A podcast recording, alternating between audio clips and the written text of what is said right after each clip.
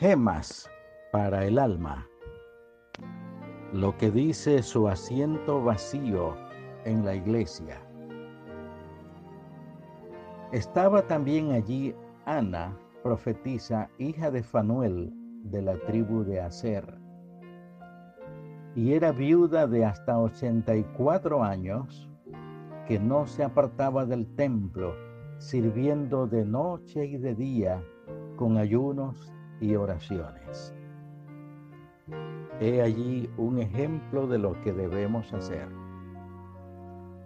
Por el contrario, tú serás echado de menos porque tu asiento estará vacío. Primera de Samuel 20, 18. El asiento vacío habla con elocuencia. A pesar de que su mensaje no es agradable, todos lo pueden oír. Al predicador, el asiento vacío le dice, tu sermón no vale. A los demás hermanos le dice, ya ven, vamos perdiendo terreno. Al nuevo que busca una iglesia donde asistir, le dice, mejor es esperar un poco a ver qué pasa aquí al tesorero de la iglesia, cuidado, habrá un déficit. A los miembros presentes les aconseja, ustedes también pueden ausentarse en el próximo culto. A los verdaderos fieles les aconseja, trabajad, invitad, orad, llenad esos asientos vacíos.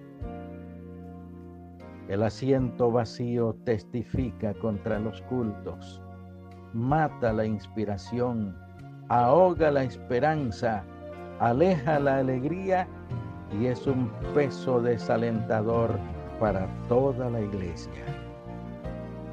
Por otro lado, cuando tú vas a la iglesia y tu asiento está ocupado, es un ala un estímulo, un incentivo y un motivo de inspiración al predicador y a toda persona que ama al Señor Jesús.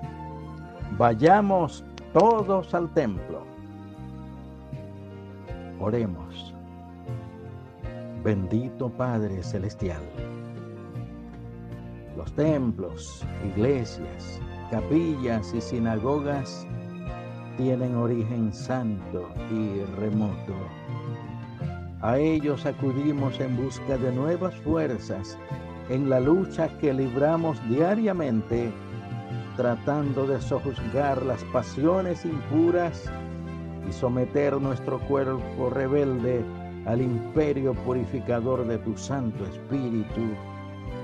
Guíanos para que vayamos a ella con profunda alegría y santa reverencia. En el nombre de tu Hijo Jesús lo rogamos todo. Amén.